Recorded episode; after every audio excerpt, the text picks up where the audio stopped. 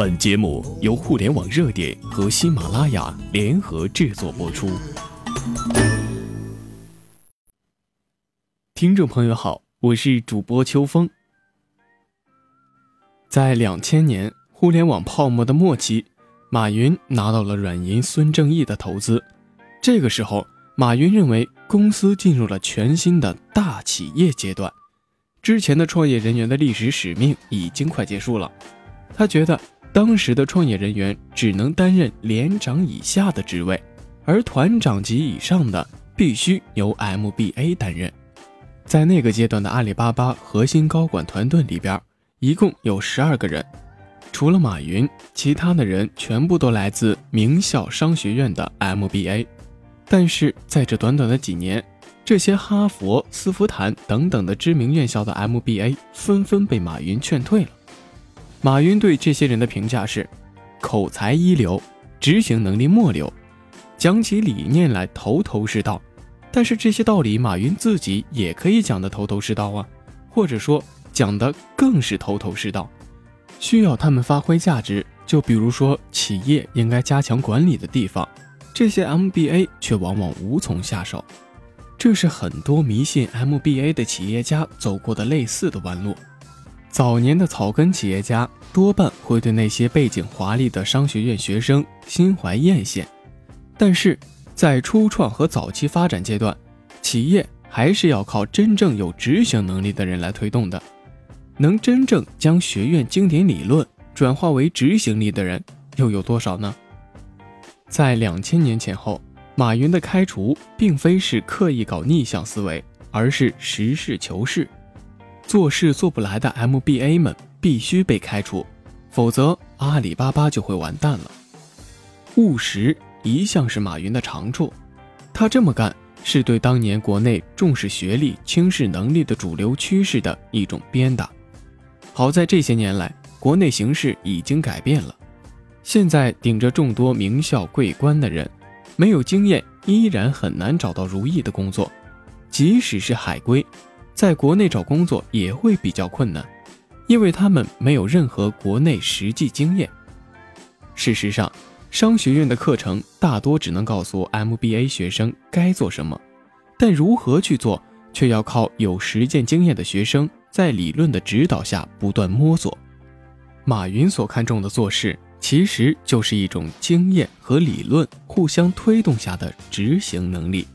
一般而言，这种能力一定是在实际工作中积累而来的。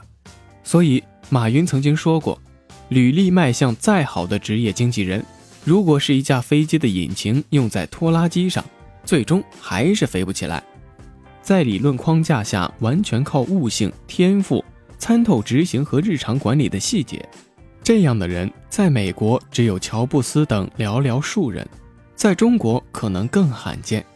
所以，一旦某个人担任过某个企业的总经理，那么同行业的企业就可能愿意挖墙脚了。挖一个有实践管理经验的总经理，等于直接复制了一套管理方法。这个经理肯定知道在细节和大局上该如何逐一着手做事。当然。如果这个有经验的总理去读了 EMBA，那么就会更进一步，从知道要怎么做变成了知道为什么要这么做，这样的人才更厉害。马云认为适用的才是人才。金庸给马云办公室有一幅题字：“善用人才为大领袖要旨，此刘邦刘备之所以创大业也。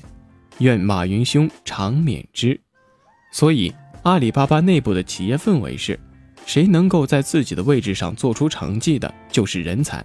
否则，顶着再多的 MBA、EMBA、博士、博导等等等等都没有用。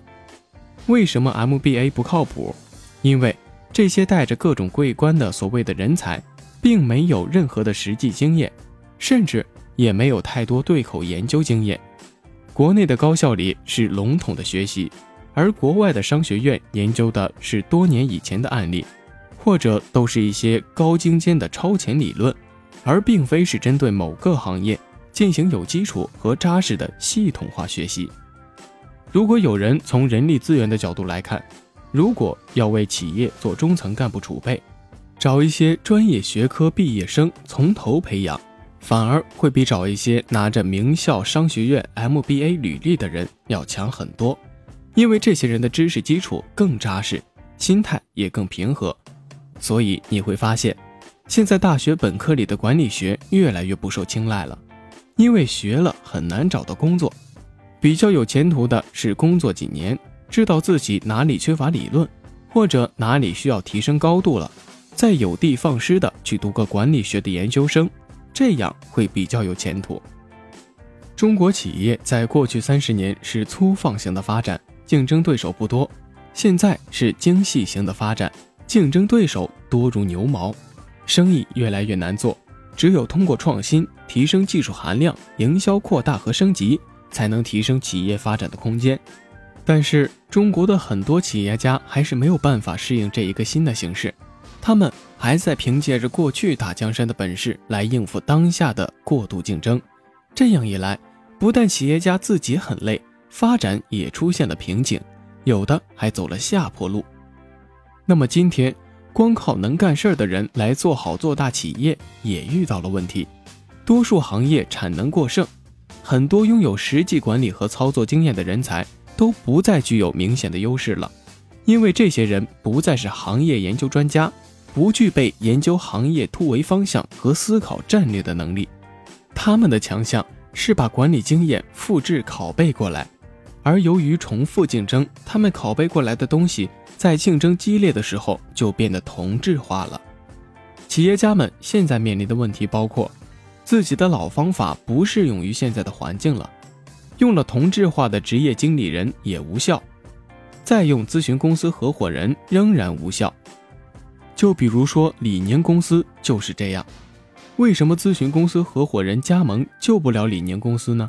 那是因为咨询公司合伙人并非是服装运动鞋的专业研究战略专家，如果仅仅靠分析行业数据和写报告，恐怕是没有办法治理企业的。